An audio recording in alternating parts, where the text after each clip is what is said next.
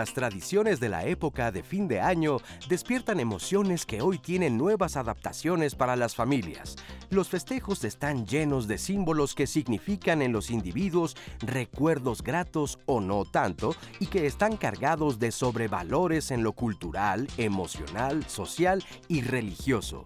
Esta época permite dar un sentido diferente a algo acontecido en el pasado, ya sea positivo o no. De ahí la importancia de las reuniones sociales.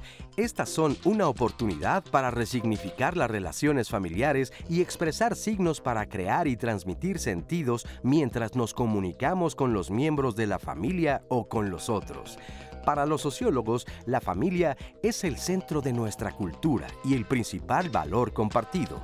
La familia mexicana es una organización social que se transforma permanentemente y enfrenta situaciones que no están exentas de problemáticas, tensiones o discusiones que generan crisis y dificultades ante el reto de adaptarse a formas diferentes de relaciones sociales, de valores, de intereses y de proyectos de vida. En Diálogos en Confianza hablaremos de cómo evitar los conflictos en familia. Buenos días, amigas, amigos, amigas de Diálogos en Confianza. Gracias por acompañarnos esta mañana de martes de familia. Como lo vio, vamos a hablar de estos conflictos, de cómo evitar las problemáticas en la familia. Hace unos días celebramos la Navidad y seguramente ahorita nos encontramos en el recuento de los años y muchos de ustedes seguramente están pensando en la mirada, en, en la confrontación que tuvieron con algún familiar y seguramente en este momento dicen, bueno, ¿qué pude haber hecho diferente? ¿Cómo se pudo haber evitado? O incluso muchos dirán, el próximo año, el próximo año me la va a pagar. Pero miren, este espacio es pensado para eso, para cómo poder lidiar con ese tipo de situaciones en la familia. En Navidad tenemos tanta presión por estar de repente felices, por ser todo amor, por ser todo paz, que parece que es una época en la que tenemos que olvidar todo lo que hemos vivido, cuando en realidad esto es el resultado de la convivencia que hemos tenido a lo largo no solamente del año, sino también de años pasados. Así que hay mucho que platicar sobre este tema y seguramente muchas herramientas las que se van a brindar para poder vivir esta época de la mejor manera posible con nuestra familia. Agradezco la presencia de nuestras compañeras intérpretes en lengua de señas mexicana. En este momento se encuentra Jimena Raya y estará alternando a lo largo de la transmisión con Lía Vadillo. Y como siempre, es un placer compartir este espacio con mi compañera Roseli Martínez. Rose, ¿cómo estás? Buenos días. Hace unos días fue Feliz Navidad. Feliz Navidad atrasada.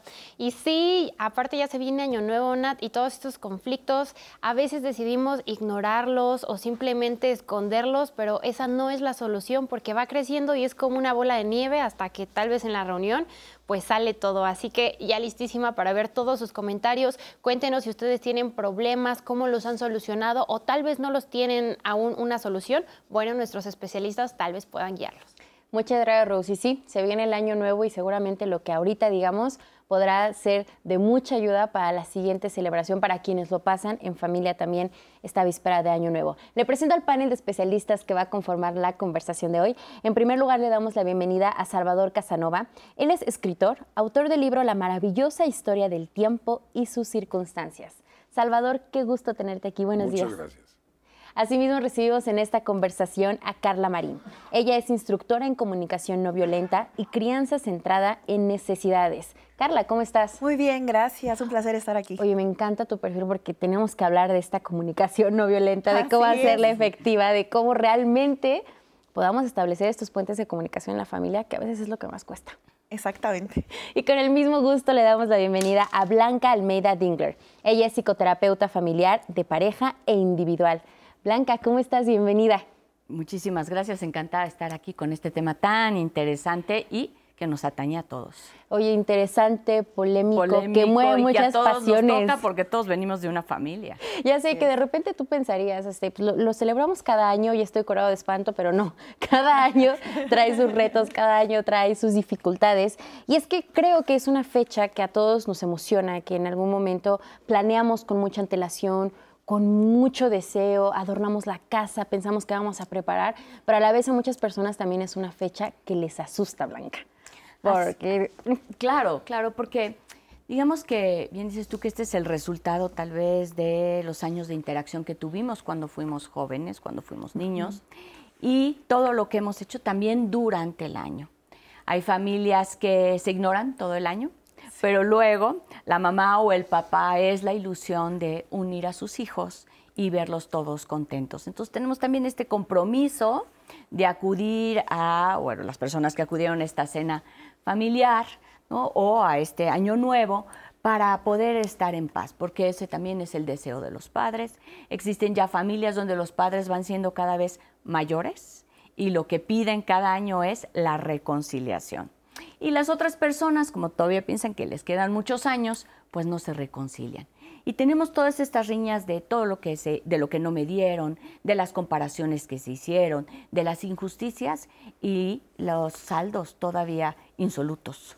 Así es. Ahora, Salvador, en esta época del año en especial hay un sinfín de emociones.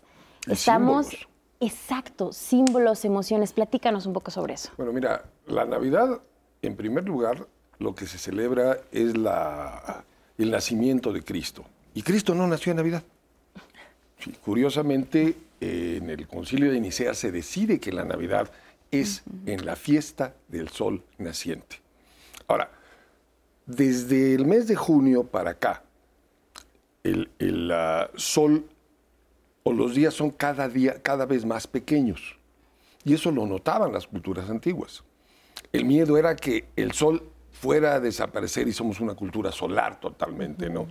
Entonces, el día que empieza a crecer el sol otra vez, el, el- el día que empieza a ser más larga la eh, estancia del sol en el firmamento, se entiende como el sol naciente, o lo entendían las culturas como el sol naciente. Eso no solo tiene que ver con el, con el día y la noche, sino con los ritmos biológicos que nosotros tenemos y con las estaciones. Entonces, hay una cantidad enorme de cosas que pasan en Navidad y que nosotros tratamos de festejar. Decían que, que los padres, pues yo estoy ya en la, en la época de los padres, de tener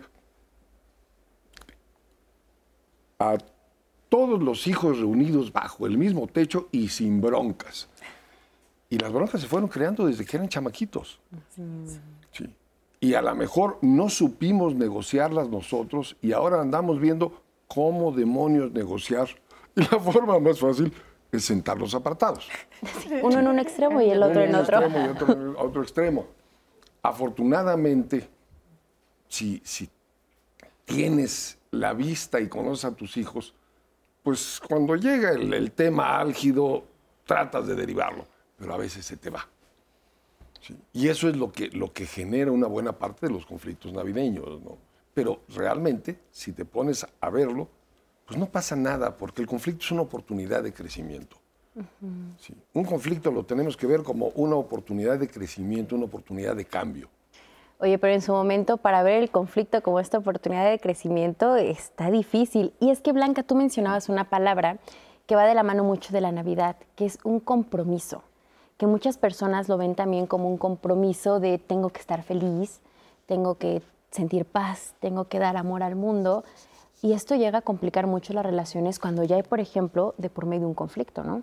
Sí, justo pensaba mientras hablaban eh, que cuando se unen las familias es cuando emerge el conflicto, lo que no se ha gestionado, no nada más este año, sino años anteriores, ya lo mencionaba desde niños, ¿no? Y que en su momento no se pudo gestionar y entonces ahora es cómo le hacemos, ¿no? La estrategia rápida es separarlos, evitarlo, pero evitarlo justo va haciendo que todo se convierta en una bola de nieve y que va a haber un momento en que se va a salir de nuestras manos.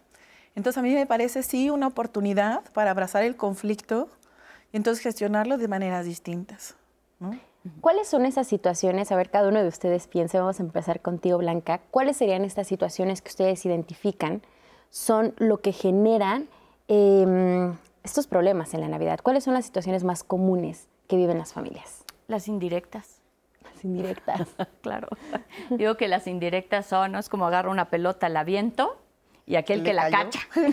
A quien le quede el saco. a quien le quede el saco, ¿no? Entonces, algo que podríamos hacer es, bueno, eh, cómo se pueden solucionar es desde mí. Yo, como parte integrante, como cada uno, pues también genero el conflicto, porque muchas veces pensamos que es el otro.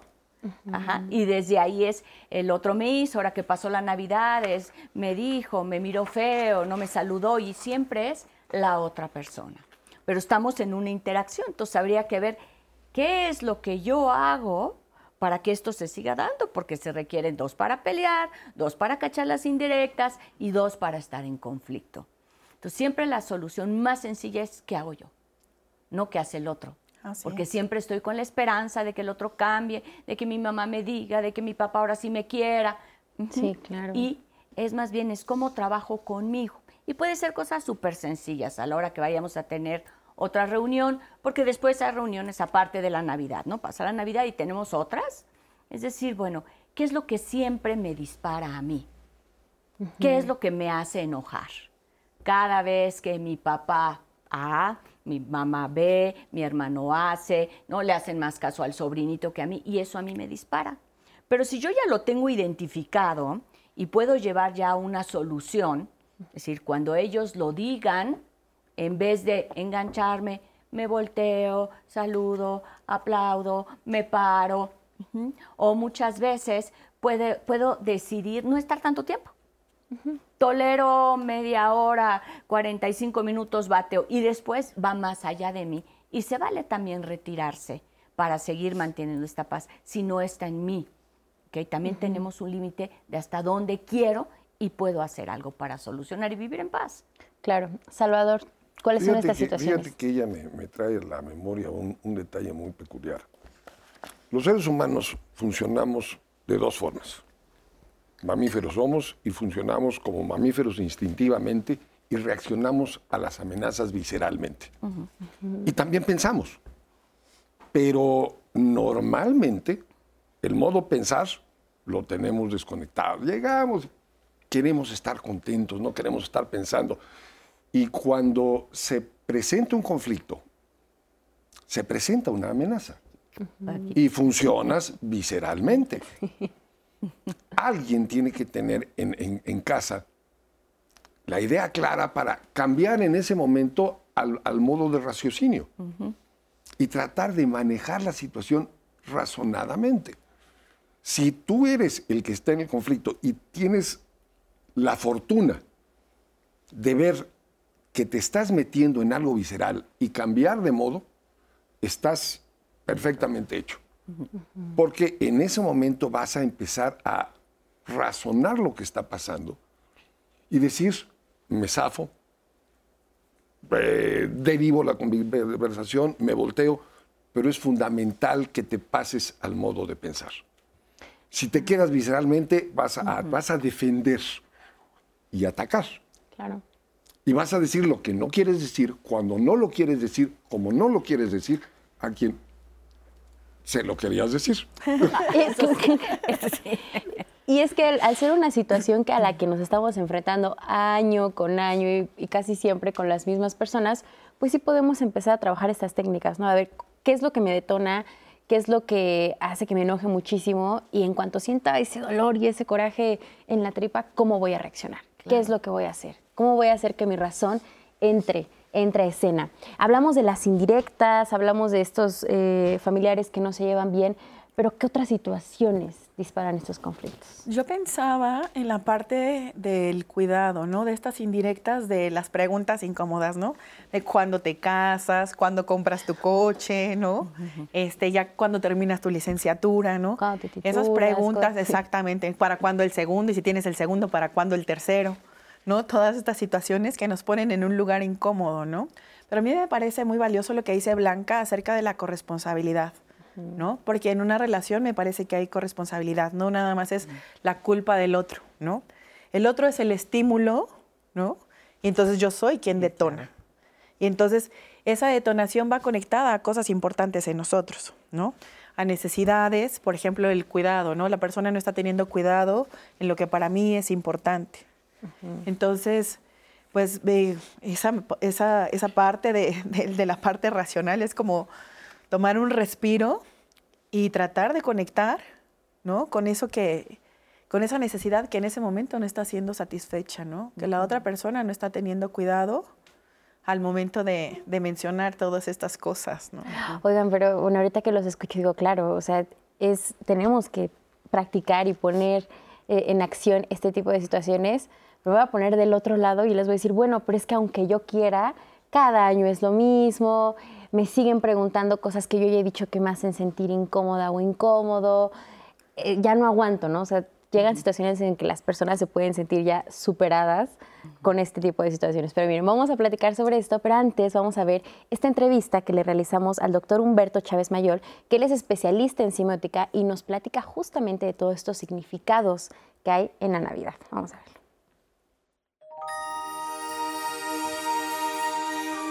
La Navidad no es un elemento especial, más, más bien es un elemento de encuentro, como de flujos comunicativos y de niveles ideológicos. Es un encuentro de una mirada religiosa, de una mirada política, de una mirada económica y todo esto en realidad lo toman los religiosos y los no religiosos, lo toma cualquier persona que piensa que en ese momento se es, recibirá una suerte de premio y entregará una suerte de don al otro. La Navidad, claro, es un ejercicio fundamental para cierto tipo de religiones. Y la religión ya sabemos que es uno de los, de los elementos fundamentales de integración social y de manejo político humano. Hay de los que se vuelven asombrosamente románticos, sublimes, ah, amables, salvadores, entregadores como de, o liberados como de cuento de hadas, y hay quienes se vuelven terriblemente eh, enfadados con el mundo porque se sienten en un estado de no participación con esa fiesta comunitaria. Mi idea es que no es necesario llevarla bien.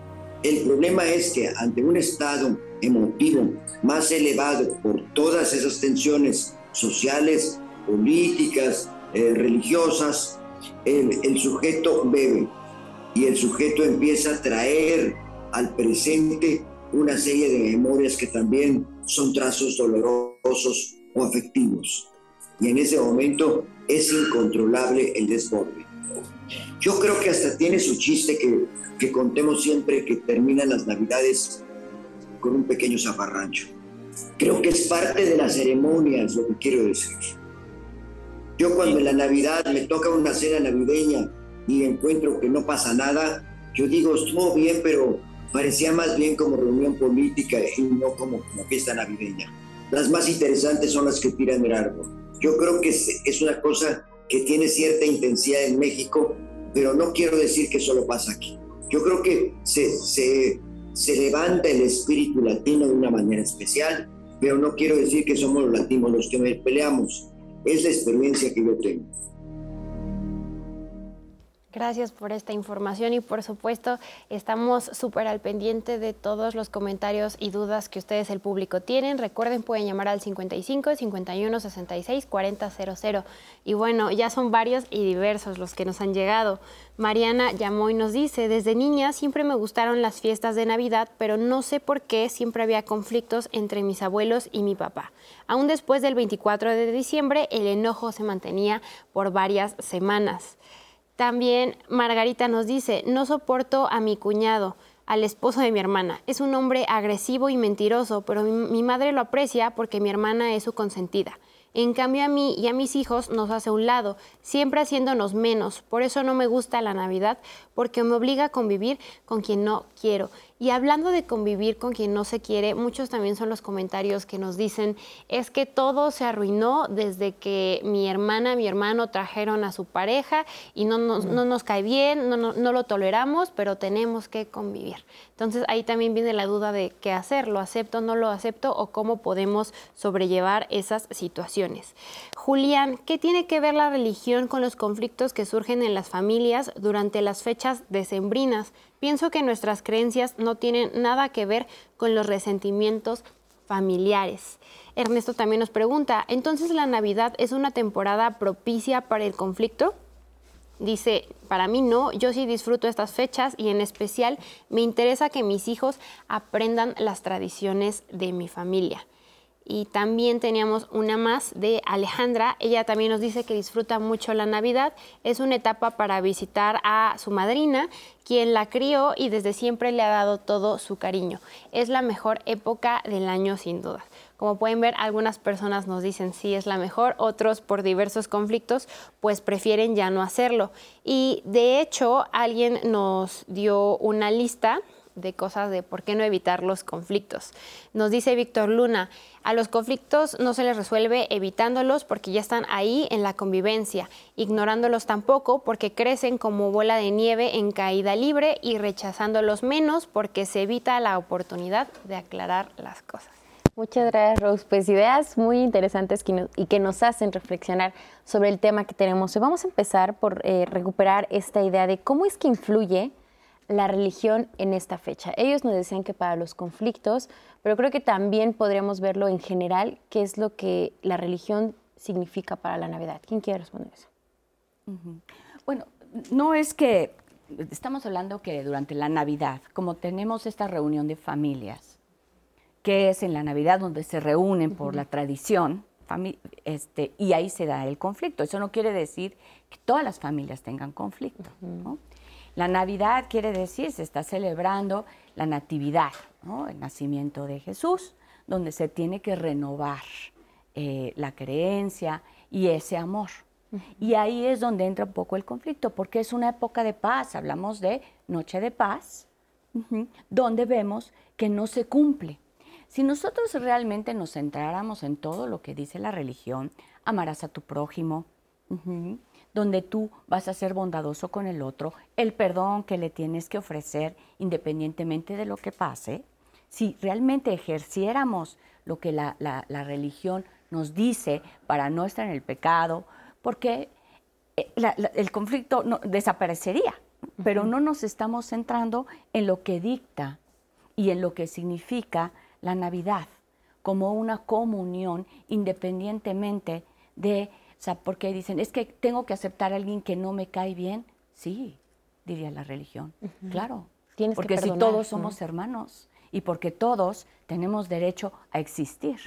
Ah, entonces, si, si nosotros queremos enseñar a nuestros hijos, diría, bueno, quiero enseñar a mis hijos a vivir en esta comunión, pues un ejemplo sería cuando nos reunimos en familia. Algo que se puede hacer, yo puedo decir que yo puedo hacer con mi familia, que yo he hecho cuando hacemos las reuniones, es explicar, ¿no? Porque eh, está uno, luego están los padres, todos tenemos como tres generaciones, ¿no? Y luego ya otros tienen. Entonces, la generación más joven no sabe del conflicto que uno puede tener con sus padres. Entonces, es decir, platicar cómo fue mi infancia con mis padres y por qué mis padres me van a hacer cierto tipo de preguntas y que nosotros tengamos el plan para que cuando mi mamá está encima de mi hija, ¿no? Yo le pueda explicar por qué mi mamá pregunta ciertas cosas. Hace rato decían el ejemplo, ¿no? Te dicen que si ya te casaste, que si tienes un hijo, que si tienes dos. Y yo lo que he explicado es que son preguntas obligadas, donde te dicen después de esto, ¿qué sigue? ¿No? terminaste la secundaria, sigue la prepa. Después de la prepa, ¿qué vas a, qué vas a estudiar? Y después, ¿dónde vas a trabajar? Son preguntas que nos hablan de que el ser humano va pasando por un camino, nada más. Que hoy en día se toman diferentes caminos. Mi hija hace mucho, mi abuelita era muy incisiva, y yo le decía que le dijera que sí a todo. ¿Y vas a hacer tal cosa? Sí, abuelita, claro que sí. Y le explicaba por qué ella y cómo ella pensaba en el papel que tenía que tener la mujer que era mi abuelita, bisabuela de mi hija. entonces podemos también darles la información a nuestros hijos de qué está pasando con nuestros progenitores y qué es lo que vamos a encontrar. Y ellos como generaciones más jóvenes, pues hay cosas que los sacan, ¿no? Y hay preguntas y cosas que no están ya dentro de lo que ellos están viviendo, pero se puede explicar. Y esa sería también una solución. Así es. Humberto también nos mencionaba que esta es una época de encuentro una época donde se juntan diversas generaciones, tal vez familia con la que no convivimos a lo largo del año. ¿Se puede ver la Navidad como una oportunidad para resignificar nuestras relaciones familiares? A mí me parece que sí, pero pensaba justo ahorita, retomando un poco lo que decía Blanca, a mí me parece que no es desde la coacción, o sea, de tienes que aguantar porque si no va a pasar esto, ¿no? O sea, para mí eso es muy, muy importante, ¿no? no, no, no, e- no educar o no llevar a la familia desde la coacción, ¿no?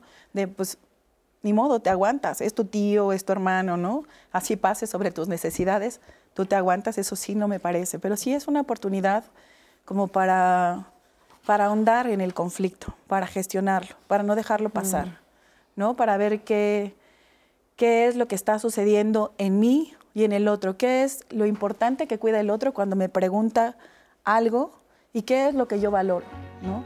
Pero siempre y cuando sea desde, desde la comunicación, ¿no? Desde una comunicación que cuide al otro y una comunicación que también me cuide a mí al momento de, de, de exponerlo.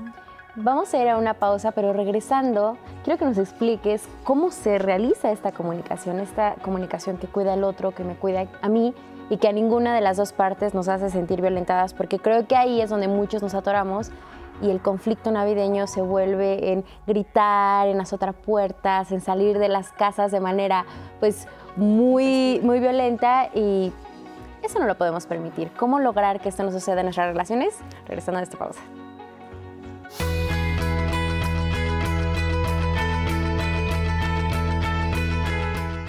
Fue el Papa Julio I quien declaró el natalicio de Cristo el 25 de diciembre, 345 años después de su muerte.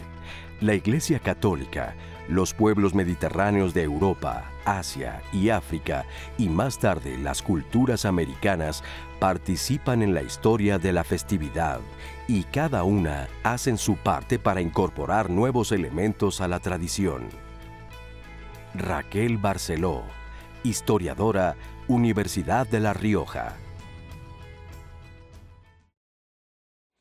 Gracias por continuar con nosotros en Diálogos en Confianza. Y el día de mañana nuestro tema, emociones y fiestas de fin de año. Y es que ahorita estamos entre fiestas, hay muchas emociones y son épocas donde se habla mucho de cerrar un ciclo e iniciar otro, de reflexionar sobre lo que hicimos y lo que podríamos hacer. Se vienen los propósitos de año nuevo. Entonces, para eso es este programa, para poder cerrar bien este ciclo, este año que pasó e iniciar de manera adecuada el siguiente. No se lo pierdan el día de mañana, emociones y fiestas de fin de año. Y bueno, con nuestro tema de hoy seguimos con los comentarios y sí van surgiendo unas cuantas preguntas respecto a qué hacer en estas fiestas cuando tal vez no tenemos la mejor relación familiar. Elisa Armella nos dice, tuve una familia hermosa y unida, fuimos de la pobreza a la prosperidad trabajando todos juntos, todos unidos. Ahí nos dice que el conflicto empezó cuando una de mis hermanas quiso imponer a la familia a su pareja. Mis padres cometieron muchas injusticias, ocultaron muchas cosas, hubo mentiras, engaños, nos dañamos mucho. Hoy mi familia está destruida por completo, dice que ya no se juntan y pues realmente no sabe qué hacer. Gloria Guizar también nos habla sobre la rivalidad de hermanos y lo que esos conflictos pueden causar. Ella nos dice, siempre es económico, la envidia, el narcisismo, la soberbia son los conflictos que ella ha tenido en su familia por cuestiones económicas.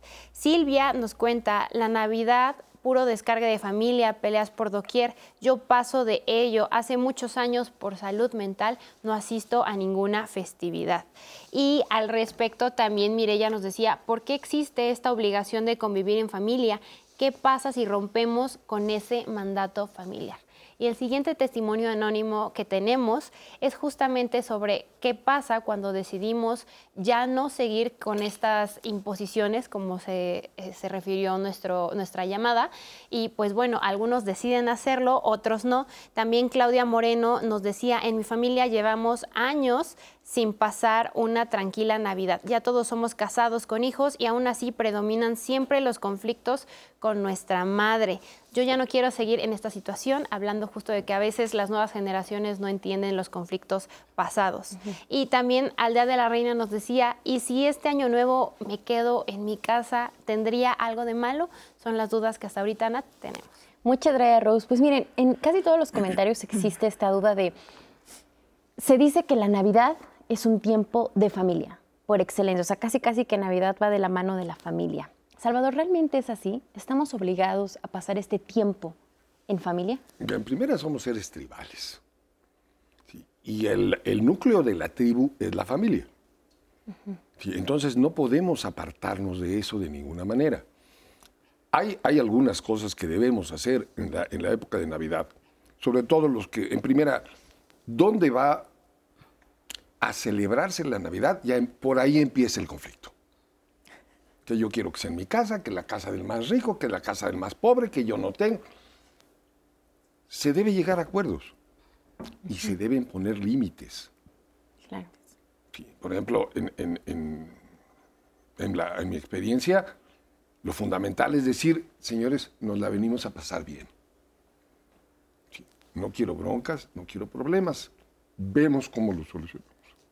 Solucionar los problemas de antemano, o evitar los problemas de antemano es fundamental. Porque si vamos a solucionar conflictos, debemos de buscar el momento más apropiado. Yo te puedo decir algo en un momento que probablemente no lo exprese bien y en otro momento, cuando todas las condiciones estén dadas, expreses bien las cosas, hay la empatía de la comunicación de ida y vuelta y se soluciona el conflicto. Sí.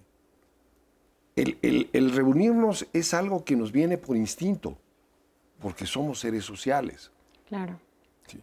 Entonces, si podemos manejar el instinto y volviendo a lo mismo, manejar la razón, el conflicto se puede de alguna manera manejar con más facilidad. Y si se presenta, es importante decir que realmente no pasó nada. Volvemos a lo mismo. Escuchar, hablar con mucho cuidado, ¿sí? porque si no hablas con cuidado puedes cometer muchos errores y tratar de llegar a acuerdos. Claro, aunque a veces los acuerdos se vuelven complicados, ¿no? Vamos a ver el testimonio de una chica que justamente nos, nos- nos comparte la historia que ella vivió con su familia y que a raíz de este conflicto decide ya no pasar la, la Navidad con su familia. Veámoslo y lo comentamos. Hace algunos años yo comencé a tener dudas sobre la relación que tenía mi hermana con mi padrastro y todo me sugería que ellos tenían una relación incestuosa a escondidas de mi madre. Pues en realidad nunca pude saber si lo que yo había visto era real o no era real porque eh, pues cuando se lo dije a mi madre ella lo negó todo, mi hermana siempre lo negó todo, mi padrastro una vez me dijo que primero muerto que confeso. Justo estas fechas decembrinas detonaron este problema porque yo llegaba a visitar a mi mamá en diciembre y fue cuando yo, eh, bueno, me mostraba muy sarcástica y muy hiriente con, contra mi padrastro y después de diciembre fuimos a ver a un terapeuta y a partir de allí eh, yo dejé de ver a mi familia por más de cinco años y hasta la fecha yo ya no voy a casa de mi madre. Eh, ellos pasan la Navidad, me refiero a mi hermana, mi padrastro y mi mamá juntos y yo veo a mi hermana y a mi mamá el 24 eh, para las vemos lo veo la veo en un restaurante para celebrar la, na- la Navidad. Para mí fue muy difícil guardar el secreto durante 10 años porque yo tenía pesadillas constantemente y me despertaba gritando y, y no lo sabía, pero realmente mi salud emocional estaba por el suelo, ¿no? Cuando finalmente lo dije, yo dejé de tener pesadillas. Yo evité los conflictos de familia alejándome y diciendo la verdad. En estas fechas yo me apoyo en mi familia, que somos yo y mi esposo, y me apoyo mucho en recordarme a mí misma cuántos años tuve pesadillas horribles y cómo pude descansar de eso cuando dije la verdad. Muchas gracias por compartirnos este testimonio, una situación en la que nos damos cuenta estaba de por medio su bienestar emocional. Entonces ella decide ya no pasar la Navidad con su familia y para ella esto significó pues paz y estar tranquila. Sí, me parece que a veces es necesario tomar límites y tal vez uno de esos límites que tiene que ver con el autocuidado es tomar distancia. ¿no? Me parece muy fuerte su relato y como menciona que al momento de ella eh, poder expresarlo, empieza a sentir paz, ¿no? Dicen que, que, lo que uno no dice, el cuerpo lo manifiesta. Entonces, ella pudo expresarlo y su manera, su estrategia fue tomar distancia y a veces es necesario, ¿no? No creo que sea obligatorio el pasar las fiestas decembrinas con nuestra familia si eso no nos viene bien. Yo sí considero que, que, se puede tomar distancia y, y mejor pasarla así. Sí. Sí. sí. yo veo como dos cosas en el testimonio. Uno fue eh, todos los años que ella guardó el secreto, pensando que podía herir a su mamá, ¿no? O sea, ella estaba custodiando a los suyos. En este caso considero que fue a su mamá. Este fue una parte del desgaste emocional. El segundo es cuando ella sorpresivamente, al abrir el secreto, resulta que lo, a nadie le parece mal. ¿No? Entonces. No es la bomba que ella esperaba. Exacto. entonces yo creo que más bien es eso, decir, o sea, yo guardando aquí, cuidando, ¿no? Para que nadie fuera a pasar nada, mi mamá no se desgarrara y en realidad era un secreto a voces, porque el padrastro lo sabía, la, hermana lo sabía, y estamos hablando que la hermana ya era grande, no estamos hablando de un adolescente, y la mamá también, y creo que más bien ella se aleja porque no está de acuerdo en la forma en que ellos viven. Porque curiosamente los tres involucrados están cómodos. Están, cómodos. Entonces, el único conflicto lo tiene ella por, y se vale tener distancia cuando no estoy de acuerdo en la forma en que ellos viven. Ella está castigando al padrastro porque sí ve a la mamá y a la hermana. Pero al padrastro. Pues que tiene la relación con el padrastro por común acuerdo. Ajá.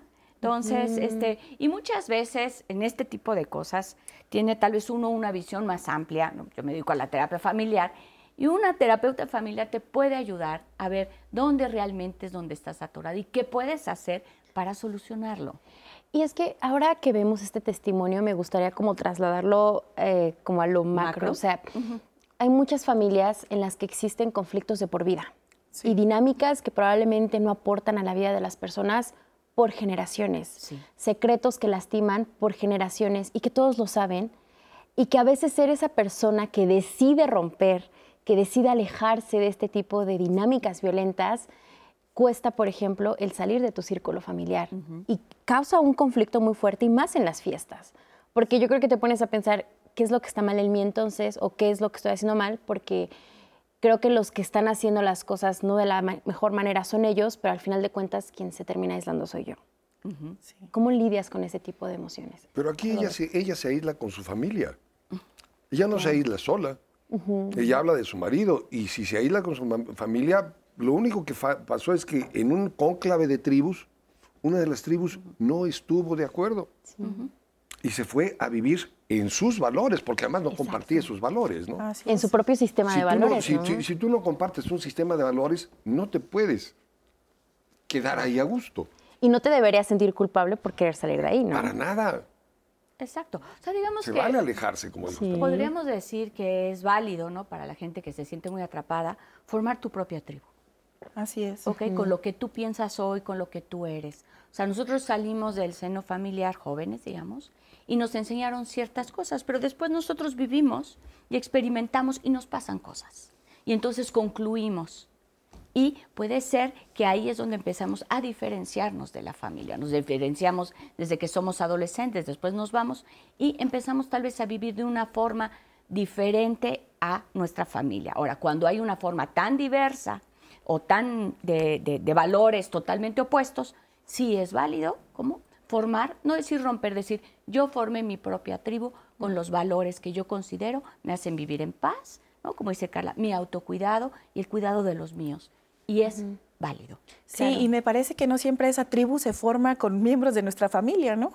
A veces encontramos en otras personas quienes son acordes a nuestros valores, a lo que es importante para nosotros y se va formando esa tribu que no necesariamente es familiar, ¿no? Se tienen como estas fiestas, como es necesario pasarlo en familia, pero también habemos quienes nos gusta la Navidad, por ejemplo, a mí la he pasado con mis amigos, que ahora son parte de mi tribu, ¿no? Que es tu familia elegida. Es mi familia elegida, exactamente, ¿no? Y que a veces uno recibe más de ellos que de la propia familia, incluso, ¿no? Este, con mi esposo y con mi hija, ¿no? Y de verdad fue una fiesta bastante disfrutable. ¿Por qué? Porque estamos en sintonía, estamos acorde, ¿no? No necesitamos estar ahí como poniendo uno de un lado, otro de otro y estar como malabarista, ¿no? miradas, sí, ¿no? Y hay exactamente, sí. muchos conflictos que no arrastras desde chiquita. Sí. Exacto. Es- hay muchos conflictos que no se tienen porque es una, es una, es al mismo nivel. Se, se conocieron en un tiempo, fueron afines en un tiempo y la están pasando padre. Exactamente, sí. Y eso me parece que también es válido, formar su propia tribu. Como dice, a final de cuentas somos seres que estamos socializando todo el tiempo, ¿no? Y, y que no necesariamente esa social- socialización tiene que ser con nuestra familia. Podemos allegarnos de personas distintas que son acordes a nuestros principios, a nuestros valores, ¿no? Así como le hizo la chica del, del caso, ¿no? Esto ya no está siendo funcional para mí, esto va en detrimento de mi salud, entonces busco personas, bueno, en este caso su esposo, y no sé si te- tenía una hija, me parece, un hijo. Sí, que estaba con su esposo y la hija. Exactamente, y esa es la tribu a la que ahora pertenece y que va acorde a lo que ella piensa. Puedo formar mi, propia tribu, puedo eh, tomar una distancia sana para mi, mi bienestar mental. Pero antes de llegar a este paso, eh, escuchamos mucho en estas fiestas hablar del perdón, que es una época en la que, eh, los decía Humberto, nos centra algo que nos hace ser seres de luz, de paz, de amor. y de repente se siente como una obligación el decir, en esta época debes perdonar, en esta época debes llegar con una sonrisa y dejar de lado todos los problemas. ¿Así debemos ver estos tiempos? Bueno, mira, el perdón es, un, es uno de los ejercicios más gratos que puede uno hacer. Yo le decía a mis hijos que el- la, la emoción más estéril que puedes tener es el odio. De repente tú ves que pasa el, el tipo aborrecido y dices, ahí va ese tal por cual. Ah, Te desbocas, inclusive con tu hijo. Y el tipo va caminando como si nada. Sí. Tú ya te estás desgastando internamente de la manera más ah, inútil, ¿sí? Y tú, y, el tipo no se entera. Y yo le decía a mis hijos, odiar es una emoción estéril. No ganas nada odiando. Y si no ganas nada odiando, no le inviertas. No inviertas ni tu tiempo, ni tu emoción, ni nada. Perdonando, ganas mucho. Ahora, entenderlo, ese es otro problema. Hay, hay una frase, sí, estoy casi segura que es con el de que dicen que es tomarte el veneno esperando que le haga Daño al otro. daño al otro, otro, ¿no? O sea, claro, claro. ¿cómo entender el perdón en esta Sí, sí, sí. época? O sea, lo que se puede hacer también es, este, también se pueden hacer rituales. O sea, el perdón puede ser el perdón para mí, que yo estoy sintiendo esto, ¿no? Entonces, un ejercicio que se puede hacer antes de ir a casa de tus padres y tal, eh, hablando desde qué puedo hacer yo. O sea, tú puedes escribir en una hoja y perdonarlos, ¿no? Por ejemplo, yo puedo decir, perdona, te perdono, ¿no? Porque hubo siempre favoritismo, ¿no? Porque quisiste más a mis hermanos o que a mí, por ejemplo, ¿no? De lo que uno va sintiendo. Te perdono, mamá, porque me comparaste, te perdono. Ajá, y llevarlo ya, o sea, ya yo lo escribo y yo digo, yo tengo que quitarme esto porque, porque, porque me envenena no porque le doy la razón al otro, y puedo hacer todo mi escrito de todo lo que yo le perdono a mis padres o a mis hermanos o tal, y lo quemo antes de ir a la fiesta. ¿Ok? Entonces me preparo ya con un ritual que me libere para poder llegar de otra manera. Querer llegar al lugar y decir, ojalá que ahora no me peleé y no tengo un plan, no jala. ¿No? Como dice usted, pues, se viene aquí, no jala. O sea, sí hay que tener un plan. Que Ahora, algo que se puede hacer es también decir, bueno, a ver, en la familia, puedo hacer eso antes. Después, en la familia es decir, bueno, cada quien que lleve un buen pensamiento, ¿no? Y si hay otros que no lo llevan, pues yo ya llevo varios. Y puedo empezar y sentarlos, aunque les repate, y a cada uno va a tener que dar un pensamiento. Entonces es, ¿cómo muevo la energía para que se genere una buena fe, más allá de la esperanza, que ahora sí que todo el mundo nos llevemos bien?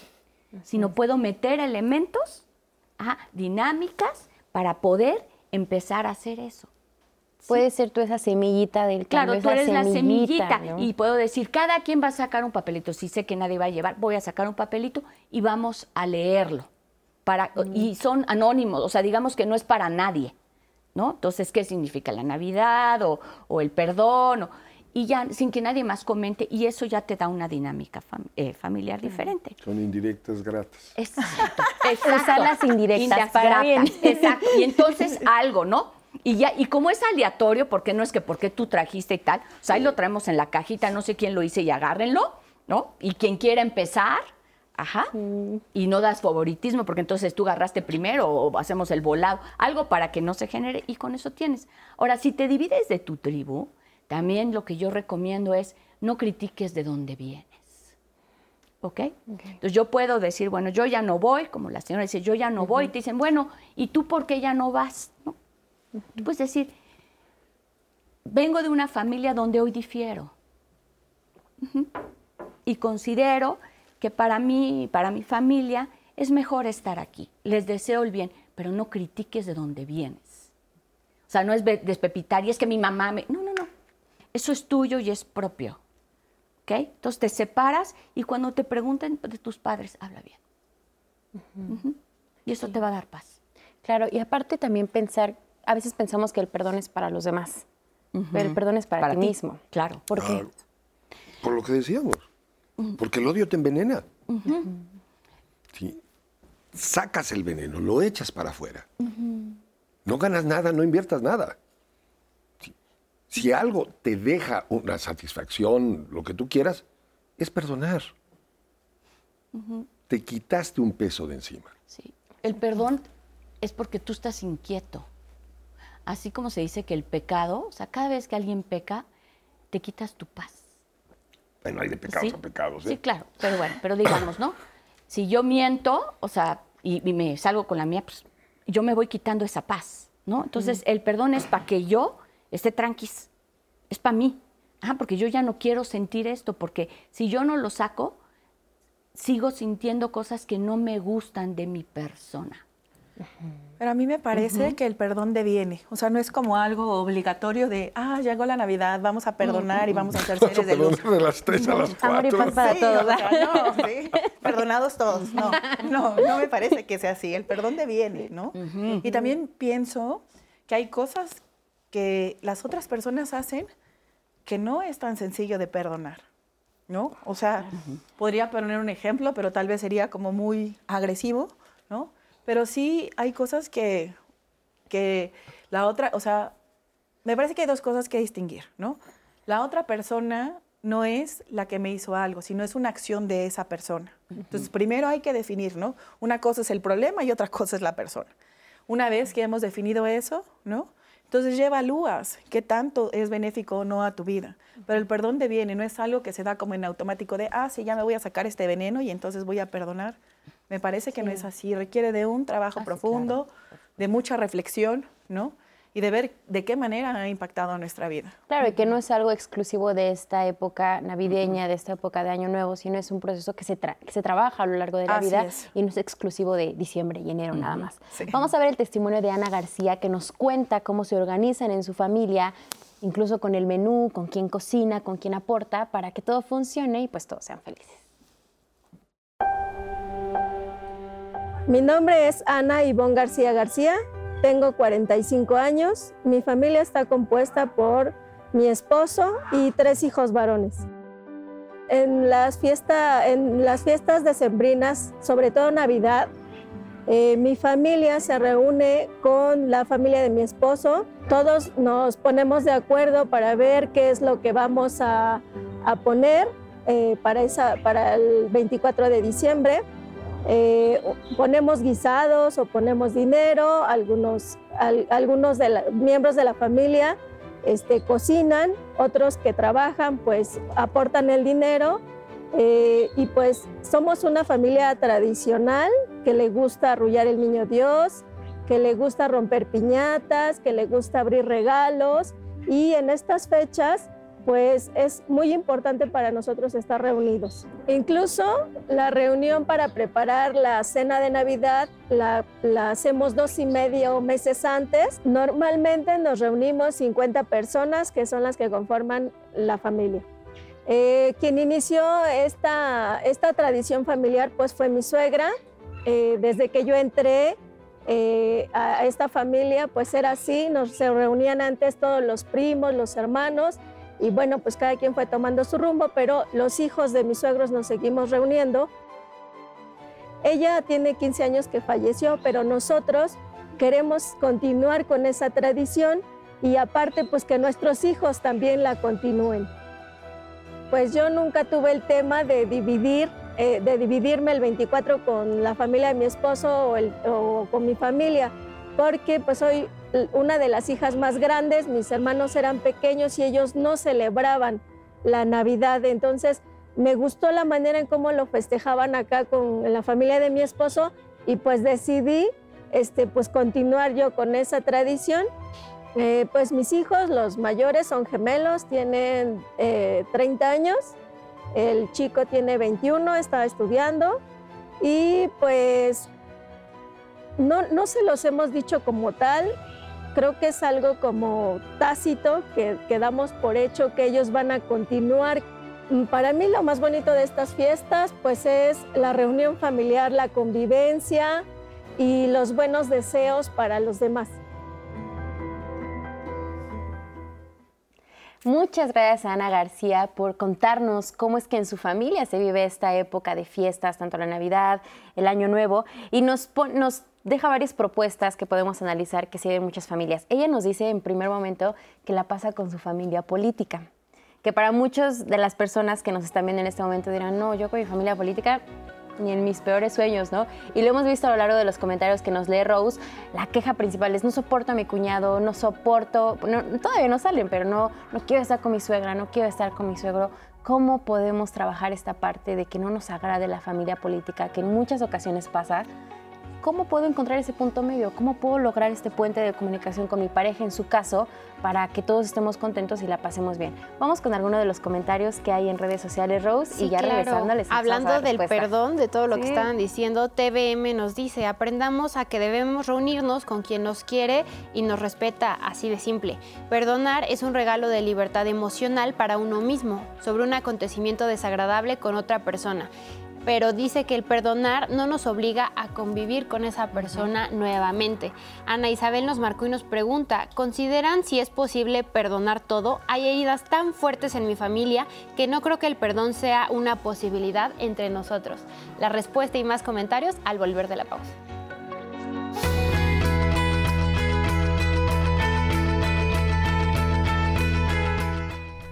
Las razones para no ser feliz en Navidad son las mismas para no ser felices cualquier otro día. La única diferencia es que en esta época nos juntamos no tanto por gusto, sino porque la tradición así lo indica y se supone que debemos ser felices, lo que genera mucha presión. Karin Erickson, antropóloga, Universidad de Nueva York.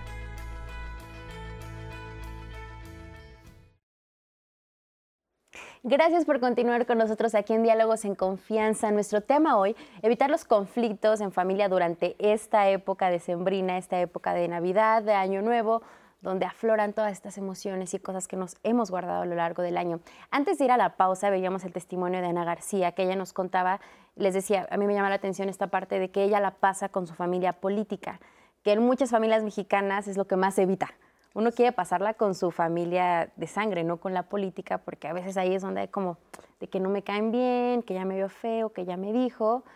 ¿Qué hacer en esta situación, Blanca, donde no puedes ni ver a tu familia política? Ajá. Y bueno, la familia política depende de quién, ¿no? Pues yo estoy casada, ¿no? Entonces mi esposo tiene su familia política que es la mía y yo tengo la de él. Entonces, ¿de cuál estamos hablando? ¿No? En primer lugar, ¿no? Porque hay dos familias. Entonces, si yo digo, yo quiero pasarla con mi familia y él también la quiere pasar con su familia, por eso se hace una vez tú, una vez yo. Porque él tiene la familia política que es la mía. Ahora, si yo digo que la mía es la única. Que la mía es la mera mera. Pues sí, habría que ver, pues si él dice que la suya es la de él también. ¿no? Entonces, a- tendremos que ver si estamos en pareja, pues va a haber dos familias políticas, ¿no? Así es, La mía, y, o sea, y viceversa. Y luego otro es decir, bueno, cuando decimos yo no la soporto, eh, a mí me gustaría, bueno, pues que entonces lo hablaras y dijeras, ¿qué es exactamente Así es. lo que no soportas? ¿Te ha hecho algo? ¿Te ve feo? ¿No te saluda? ¿O su presencia? ¿O qué exactamente? ¿no? Porque es que no la soporto. Y a todo el mundo, ay, sí que... ¿Qué? Y ponlo en las acciones. Ajá, porque las personas se definen por las acciones. Ahora, que a ti te gustaría que fuera de otra forma o ha tenido algo que realmente te agrede de frente o su exis- existencia es la que no soportas. Y aquí, a ver, aquí haber una, una diferencia, ¿no?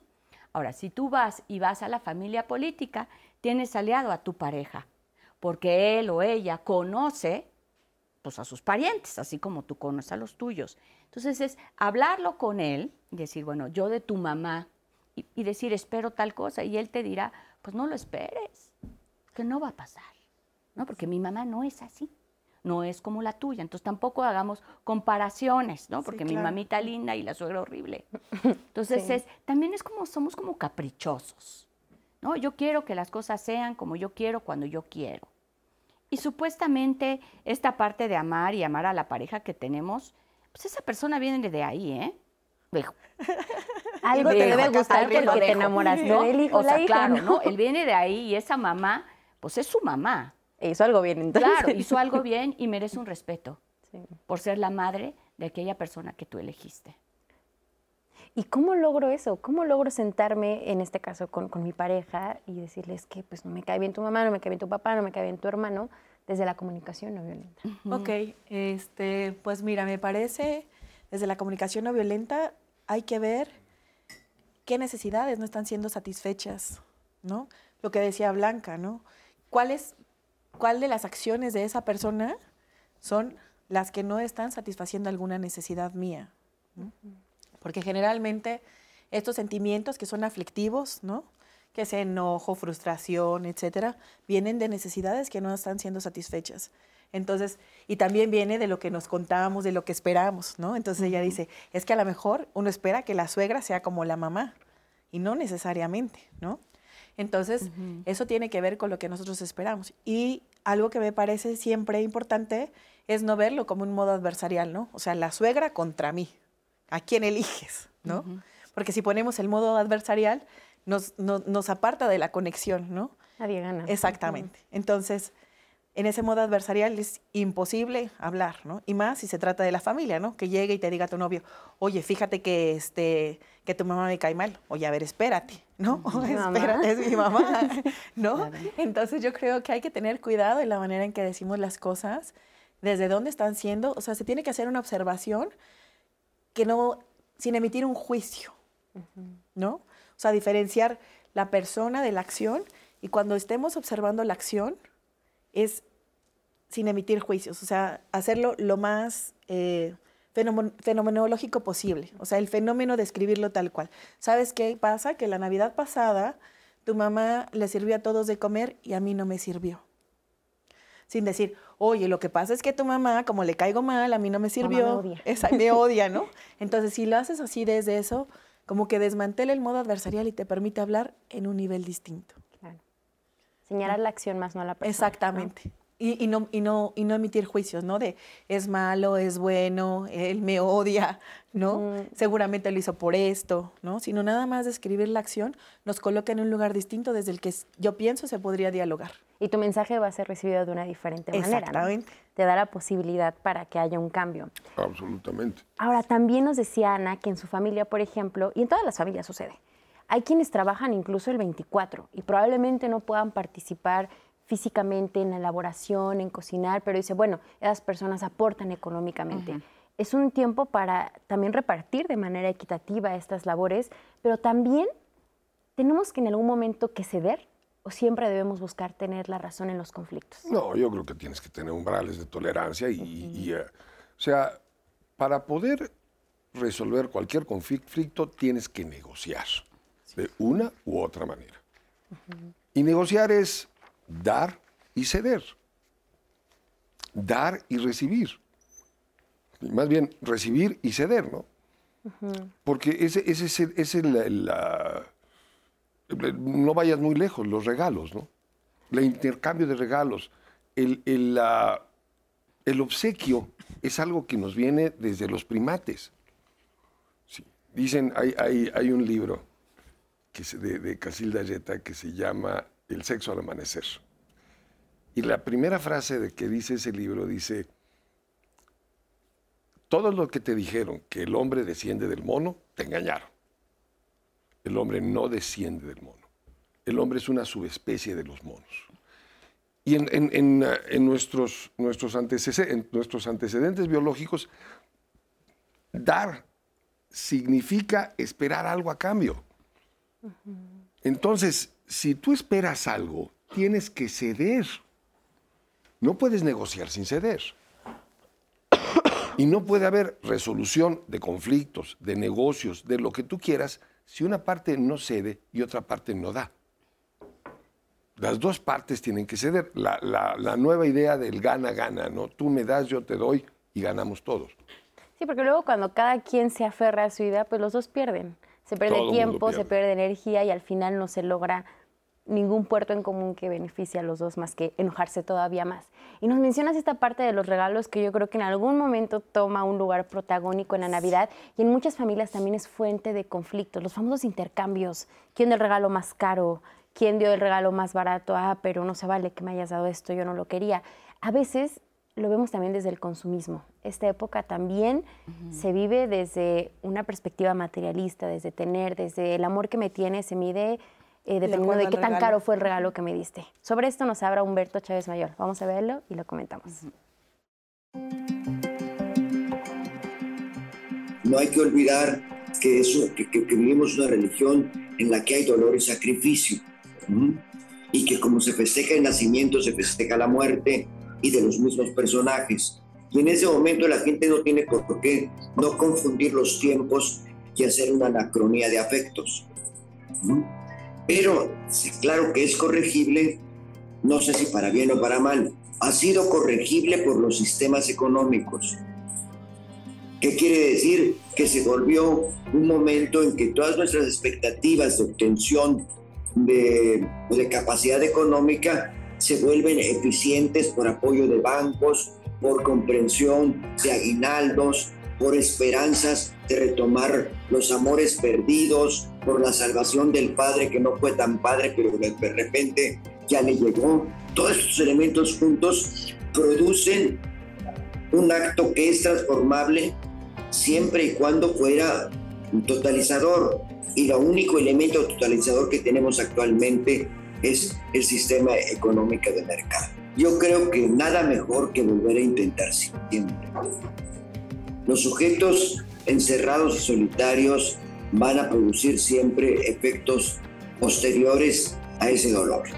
Qué bueno que si existe un, tiempo de reunión para el que tenga la fuerza vaya y sobre todo, y esto es una, una cultura que debía de ser corregida socialmente, hacer como un ritual de prevención para detener la ingesta de alcohol excesivo en esos momentos. Uno de los puntos fundamentales de la bronca de las fiestas siempre se produce en el momento en que la persona ha llegado a un determinado nivel de alcohol. Entonces yo creo que la política debería de ser sí ir y sí cuidarse entre todos para controlar la ingesta alcohólica. Yo sé que es dificilísimo y yo sé que cada alcohólico la ve por su lado. Gracias Humberto por esta segunda parte de la entrevista. Y por supuesto, han surgido varias dudas hablando de las negociaciones, hablando de cómo convivir con las personas. Ismael Martínez nos dice, yo no soy bueno negociando, no sé cómo hacerlo. Desde niño fui educado así. Nosotros siempre tenemos la razón y se hace lo que queremos. ¿Es posible aprender a ceder y a negociar ya siendo adulto? Cómo hacerlo, cómo lograrlo. También nos dice Maya, hace varios años que no tengo ningún conflicto con la Navidad ni estas fiestas porque he dejado los malos hábitos consumistas de intercambio, cortar árboles, pleitos neuróticos, etc. ya no la celebro y me siento mucho mejor. Veo a mi familia con mucho amor cuando queremos, porque reunirse en familia es lindo, pero ya no es ex- exclusivamente en estas fechas. Eh, también en YouTube nos decían, a mí no me gusta ir a casa de nadie, a mí me gusta que vengan a la mía. No tengo problema de estar sola en estos tiempos festivos.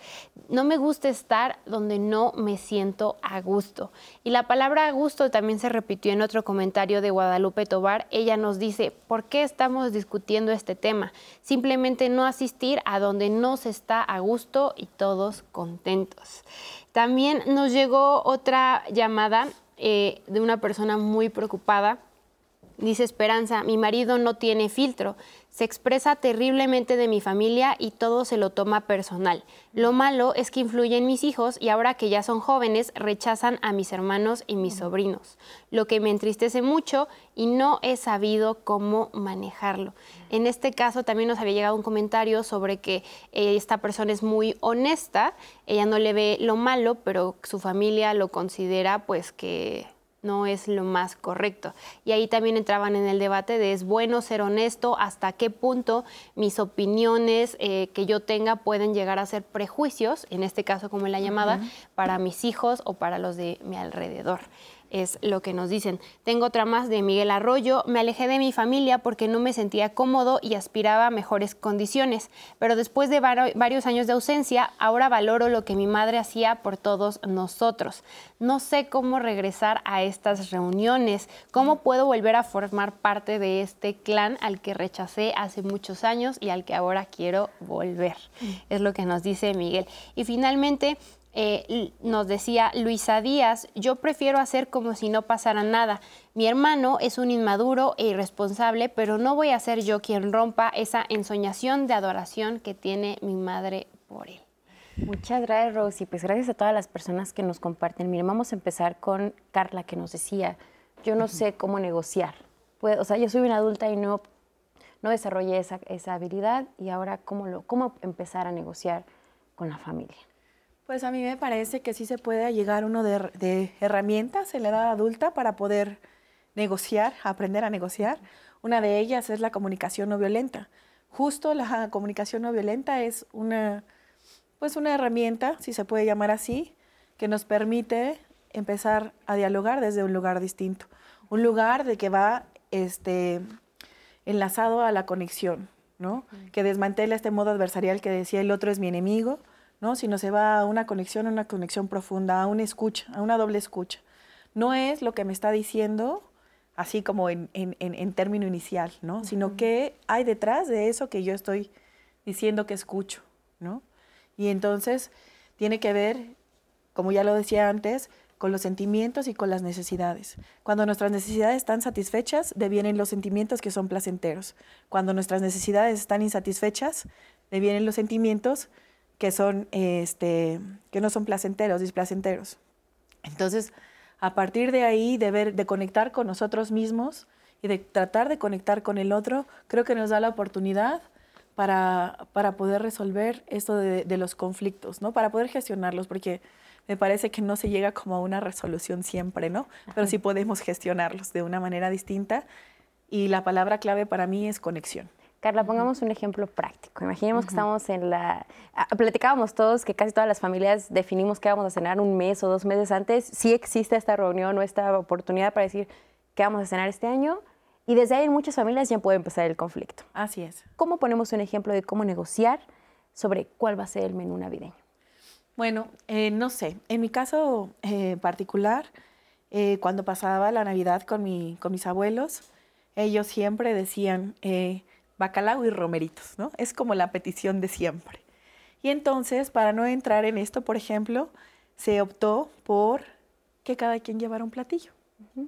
Y entonces es una manera, tal vez, eh, pues que, y- que sencilla, podríamos llamarlo, ¿no?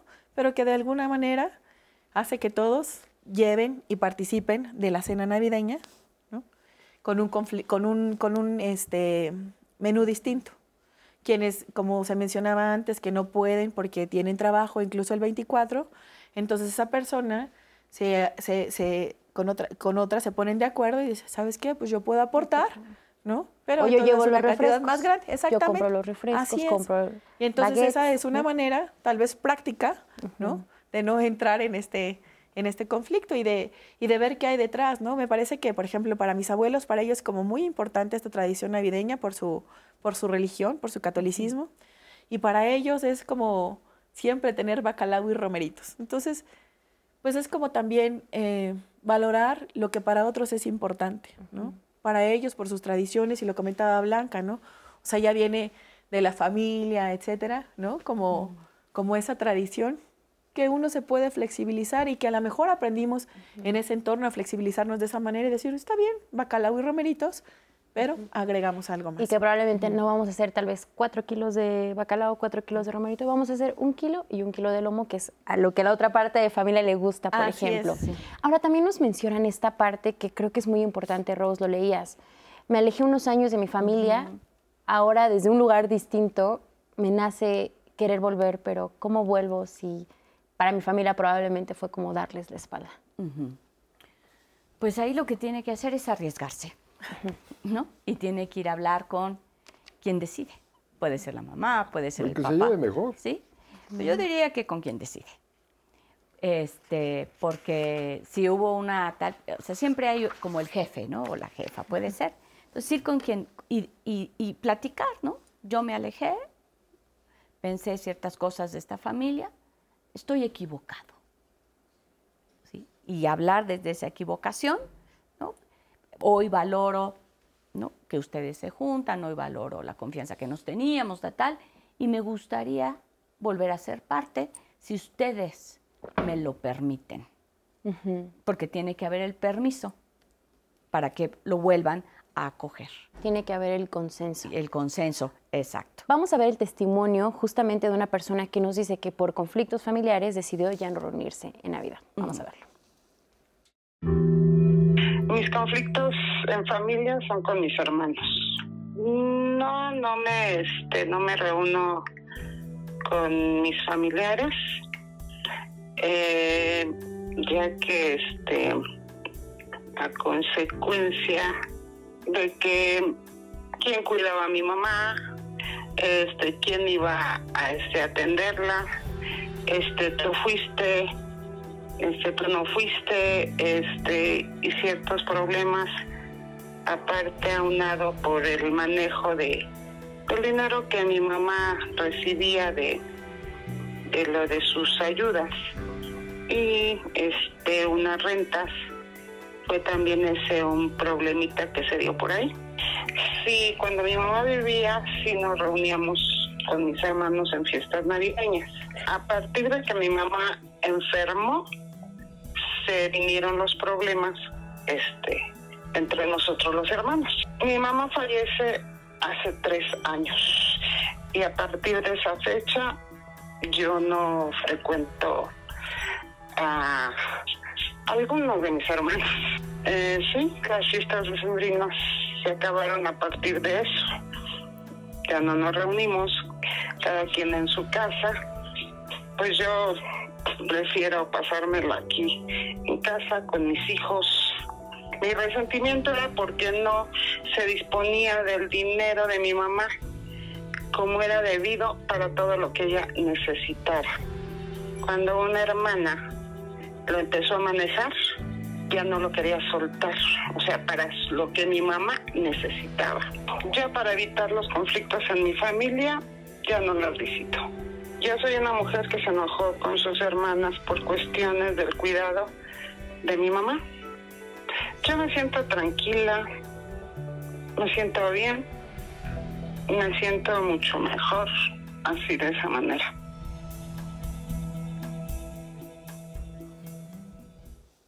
Muchas gracias por compartirnos este testimonio. Salvador, algo que sucede en muchas familias. Existen los conflictos, pero también a veces el papá, la mamá, como las cabezas de esta familia, son la suerte de pegamento. Y ante el fallecimiento de uno u otro, se rompe esa unión familiar. ¿Cómo deberíamos, muchas gracias, cómo debemos ver esto que sucede? ¿Tendríamos que reforzar estos lazos familiares? Mira, la, hay, hay, eh, aquí hay varias, varias dinámicas que se tienen que ver, ¿no? Y normalmente las, ah, la reunión de, de los seres humanos aguanta determinada cantidad de personas. Hay determinada cantidad de personas en donde ya no es posible tener una reunión eh, efectiva.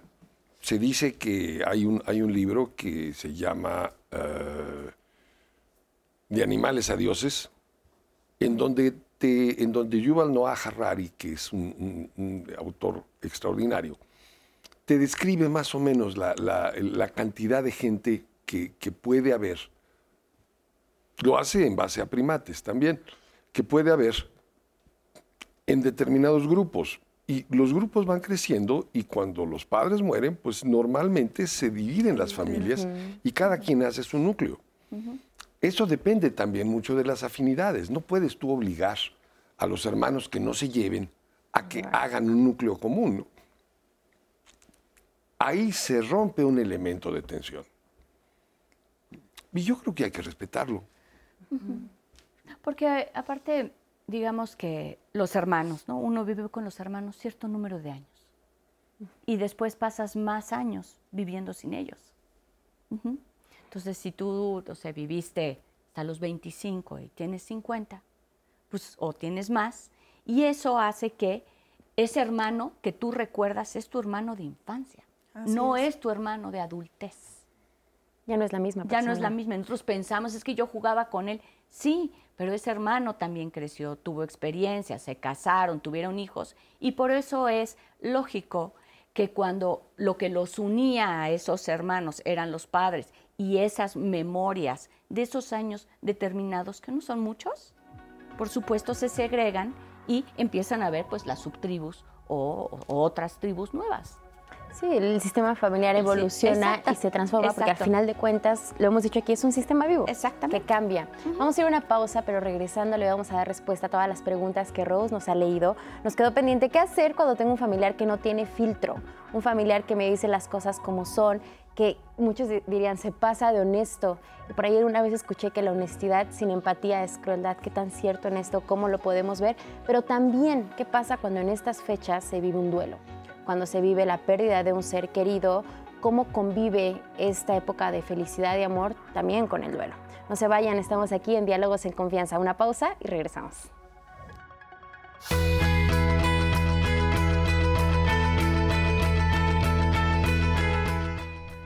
No es verdad que me dé náuseas la Navidad. Me conmueve la madre, el niño, la mula y el buey.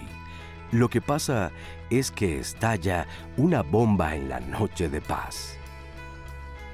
Canción de Navidad de Joaquín Sabina y Juan Manuel Serrat.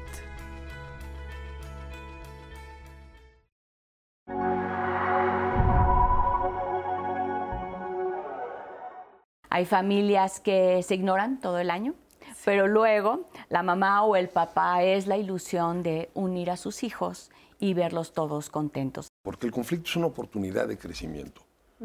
Sí. Un conflicto lo tenemos que ver como una oportunidad de crecimiento, una oportunidad de cambio.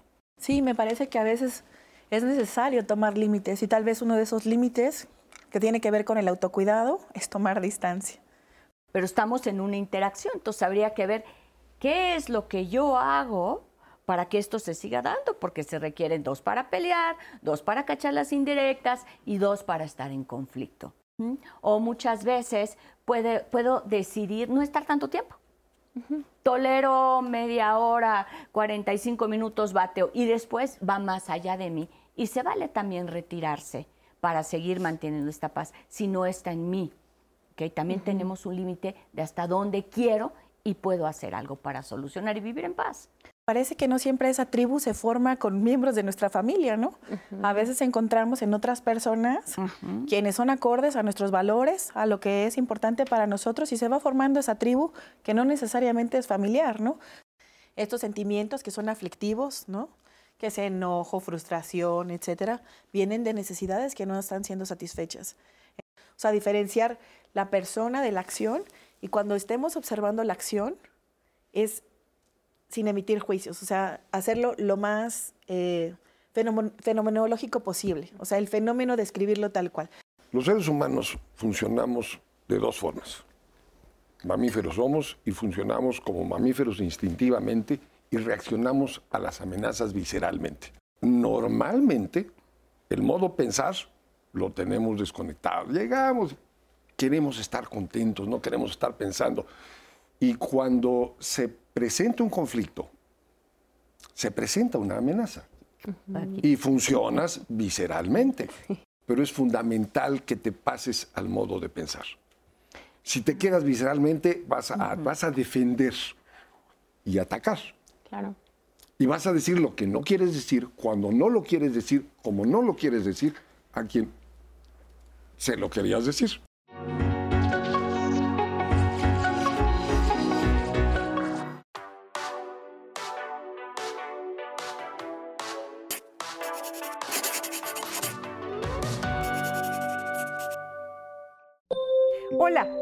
Buenos días. Es común que surjan los conflictos entre las familias y son muchas las causas. Vivir con personas que piensan diferente, que tienen diferentes edades, personalidades e intereses puede generar muchas fricciones. Esto no es necesariamente negativo, ya que se puede extraer mucho aprendizaje y pueden ser un medio para nuestro desarrollo. El que alguien sea distinto a nosotros no lo hace malo simplemente lo hace diferente. En el momento en el que surge un conflicto o una discusión, es importante regular las emociones y no decir o hacer cosas que puedan dañar la relación. Muchas de las causas de nuestros conflictos son temporales y con el tiempo pierden importancia. Se pueden dar conflictos entre padres e hijos, entre la pareja, entre los hermanos, que además suelen ser los más habituales y que pueden ser breves. Lo importante es estar consciente y cuidadosos de los demás, aprender a ser empáticos y a escuchar el punto de vista de los otros, permitir que todos expresen su opinión aunque no estemos de acuerdo con ellos. El resentimiento y la venganza nunca traen nada positivo, tampoco el quedarse callado ante nuestros desacuerdos. La comunicación y la confianza entre los miembros de la familia es primordial para llevar una convivencia sana. Nos vemos la próxima semana. Muchas gracias a Marisa por este mensaje. Blanca, ¿cómo tenemos que ver estas diferencias como una oportunidad para el desarrollo y como una oportunidad para también tener mejores relaciones familiares? Y me gustaría unirlo con el comentario que nos leía Robos en el bloque pasado. Esta diferencia que noto en un familiar que dice las cosas como son y que tiene una honestidad que puede ser incluso agresiva para otros. Ok. Algo que es muy importante es este, estas diferencias. ¿no? Em, si nosotros pudiéramos elegir, tal vez no elegiríamos a ese hermano como un amigo.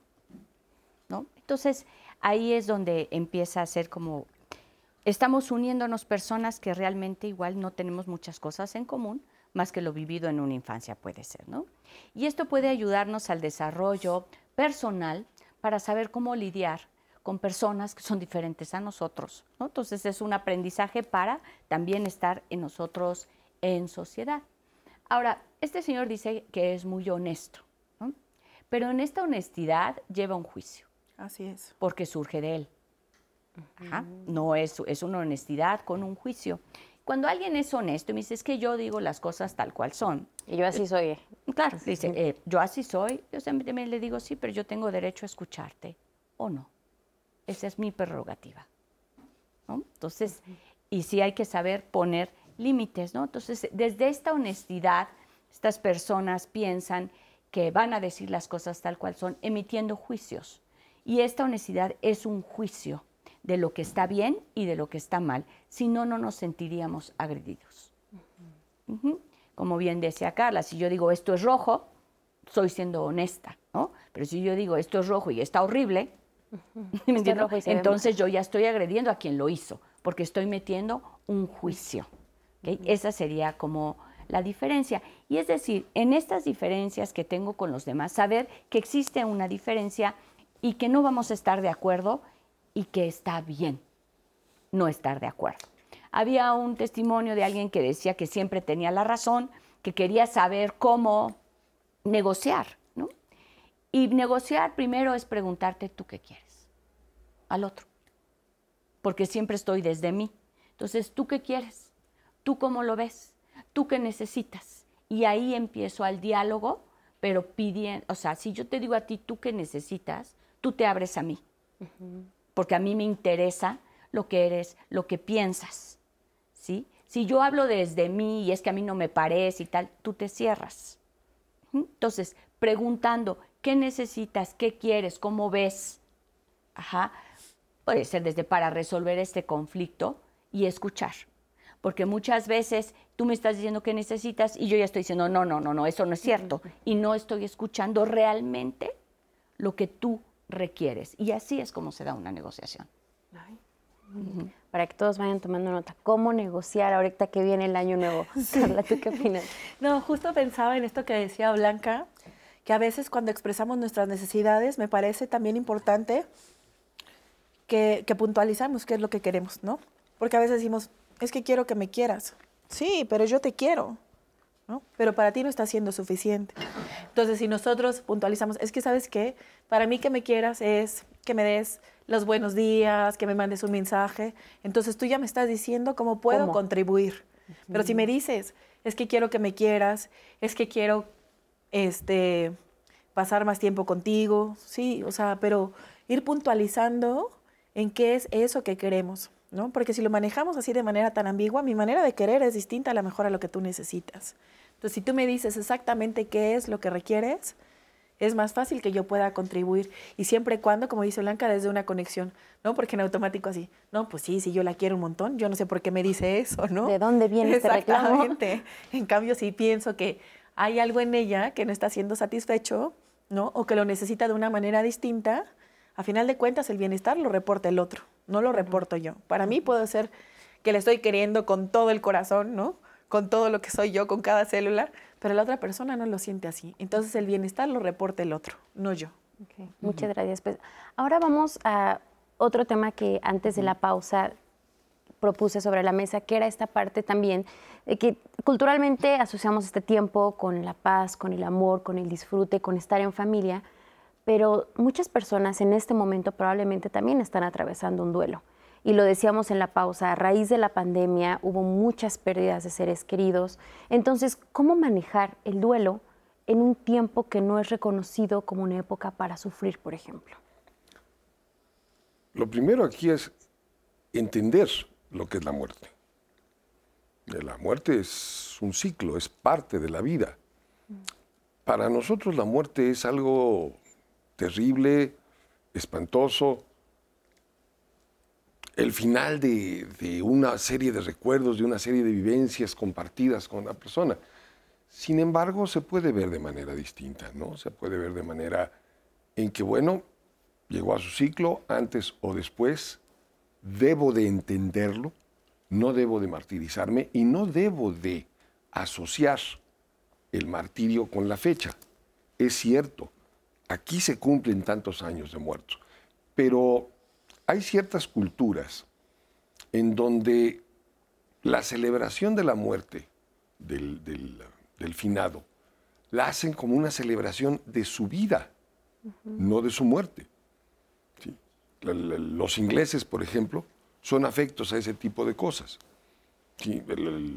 se reúne la familia y uh, he ido un par de, de ceremonias de esas y todo el mundo está relativamente contento acordándose de sus detalles, de, cómo hacía tal cosa, cómo hacía tal otra cosa, y es mucho más sobrellevable que nuestra cultura, en donde se toma, se toma el, duelo como una, no, debía antes, ahora no, pero antes no, no se debían oír canciones, no se debía ver la televisión, debías andar vestido de negro, es cuestión de enfoques, ¿no? de, cómo vas a enfocar las cosas. El vaso puede estar medio lleno, medio vacío, y el hecho de que el hombre se haya ido puede ser para festejar lo maravillosa que fue su vida.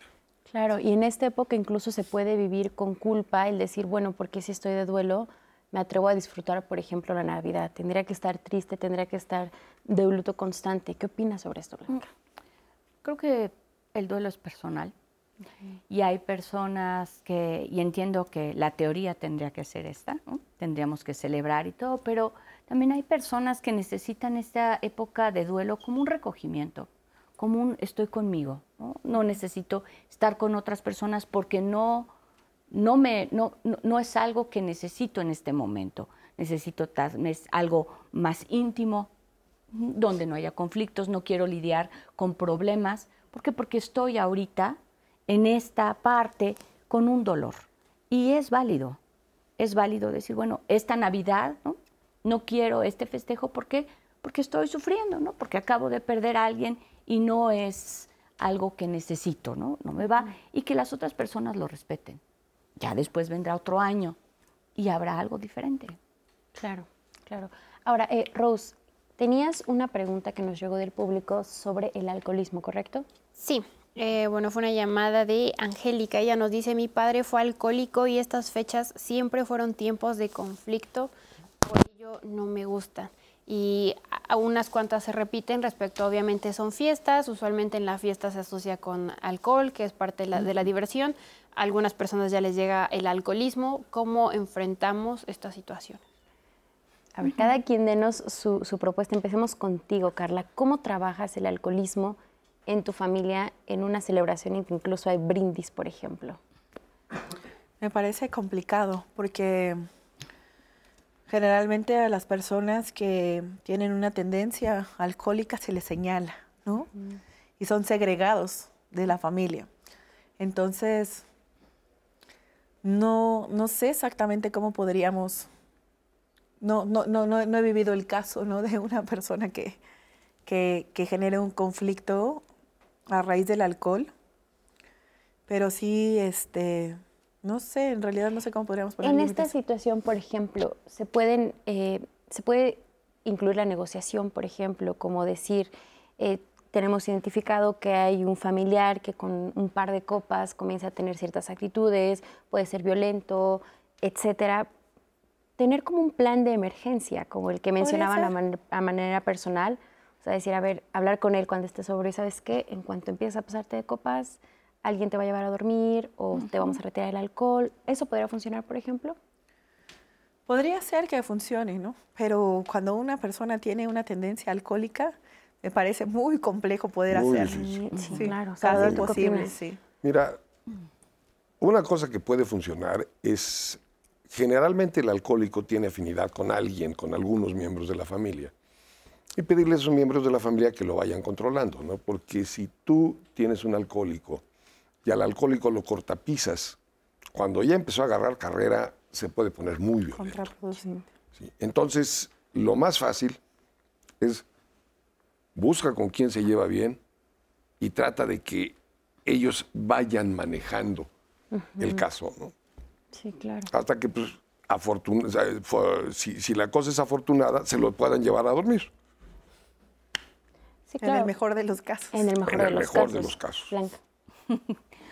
Uf, pues yo me ponía a pensar un poco que es una persona que va a ser el conflicto de cuantas otras, ¿no?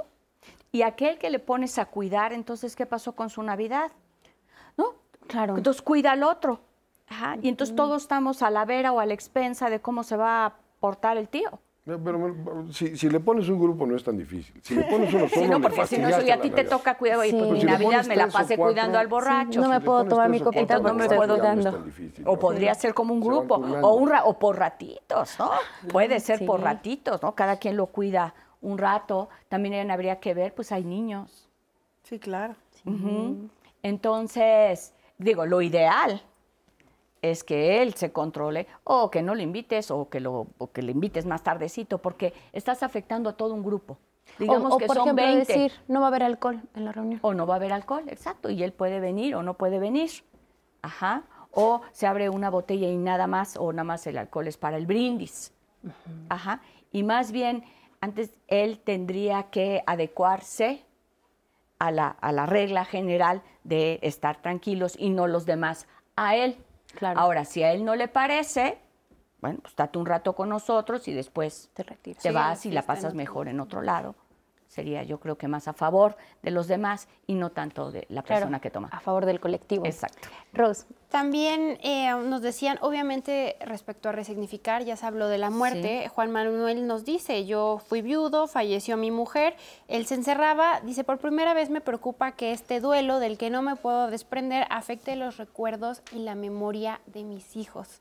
Ya quiero cambiar esta situación, pero a lo mejor ya causé un dolor simplemente por el alejamiento o por celebrar estas fiestas de una manera diferente.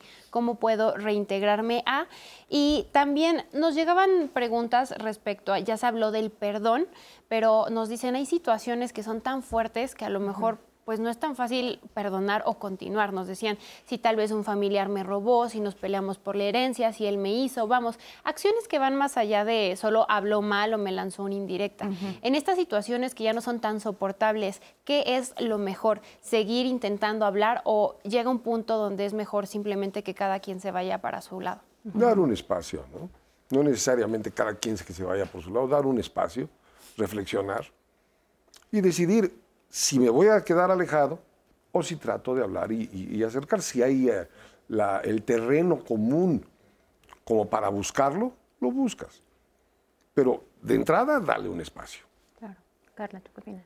Sí, justo eh, pensaba en eso, en que a veces es necesario tomar un espacio porque hay límites, pero también está otra parte de corresponsabilidad, ¿no? O sea, de, de siempre, va- uno busca eh, gestionar los conflictos con una persona que sabe que puede hacerlo, ¿no? O sea, que está en la misma disposición, en la misma sintonía para poder gestionarlo. Si la otra persona no está disponible, ¿para qué le buscamos, no? Entonces, mejor, como dice Salvador, darnos un espacio, ¿no? Y ya después tal vez llega el momento de que lo podamos platicar y si no llega ese momento también está bien, ¿no? Creo que estas fechas son como de mucha presión de, no es que sí tengo que ir, no es que sí lo tengo que hacer, es que sí debo, no, ¿no? Entonces eso se vuelve autopersecutorio, entonces mejor, o sea, tomar las cosas que van relacionadas a lo que a ti, para ti es importante, lo que a ti es significativo y por ahí, o sea, Y lo decían en los comentarios, ¿no? Donde te sientas a gusto, donde te sientas feliz y pleno, cómodo, ¿no? claro. Blanca. Sí, bueno, este, digamos que también en las familias este, pueden existir personas que nos pueden dañar, que no va con el concepto de familia y eso es lo que causa un problema, porque la familia de entrada tendría que ser aquel que nos cuida, aquel que nos protege, aquel que nos desea la buena fe y viceversa. ¿no? ¿Por qué? Porque es el lugar seguro donde podemos estar. Pero resulta que existen integrantes que no tienen esos, esas características. Entonces podríamos decir que esa no es tu familia. Aquel que me robó, ¿sí? Aquel que me metió la cuchillada por atrás, aquel que me traicionó, no es tu familia, porque no está dentro del concepto de alguien que puede cuidar de ti. Que muchas veces decimos, ah, porque como es mi hermano, sí, pero tiene características Que no que van con la familia. Yo sí sería de la idea de no continuar. ¿Por qué? Porque no me trae bien. Incluso me puede traer algo que me puede perjudicar a mí y a los míos. Entonces sí tenemos que custodiar a aquellos que sí están en la misma sintonía de querer el bienestar común, como dice el señor, de la tribu. Claro, totalmente de acuerdo. Ya nos quedan tres minutos de programa. Se fue rapidísimo esta conversación. Sí. Vamos a comenzar con las conclusiones. Carla, ¿cuál es el mensaje que le dejamos a la audiencia? Y sobre todo tomando en cuenta que probablemente ya viene la próxima reunión que para muchos será en Año Nuevo. Sí, claro. Este, bueno, me parece que no hay como una receta de paso uno, paso dos, paso tres, ¿no? Pero sí, eh, sí creo que hay situaciones que hemos mencionado en las que sí conviene poner un límite. ¿Por qué? Porque están transgrediendo algo que es importante para nosotros y que habrá situaciones en las que sí podamos gestionar el conflicto, ¿no? Creo que el conflicto es una ventana para gestionar aquello que es importante para nosotros y para el otro también, ¿no? Claro. Salvador. Bueno, lo, lo- lo que a mí me parece muy importante es que se puede prevenir el conflicto, se puede tratar de adelantar el conflicto. No es necesario resolver los conflictos en Navidad, se pueden resolver en el mejor tiempo y en el mejor lugar y así planear en la medida de lo posible la fiesta navideña para no reaccionar visceralmente, sino con el raciocinio y tener una fiesta de lo más grata. Sí. Y de paso vamos a decirle al auditorio feliz año nuevo. Feliz Sí. Año Nuevo, claro, claro. Sí, coincidió con él. Sí, no tenemos que hacerlo ese día, ¿de acuerdo? Y también eh, algo que mencioné durante el, el programa fue meter elementos de paz.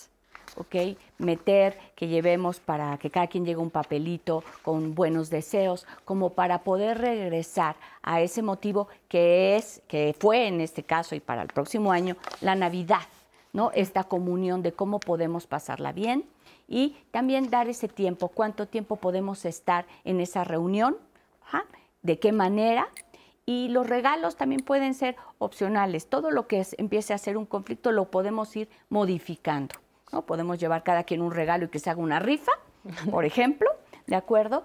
Y explicarles a los chicos, a, los, a, la, a la tercera generación, cómo piensan los más grandes, para que pueda haber también ahí una- un entendimiento generacional.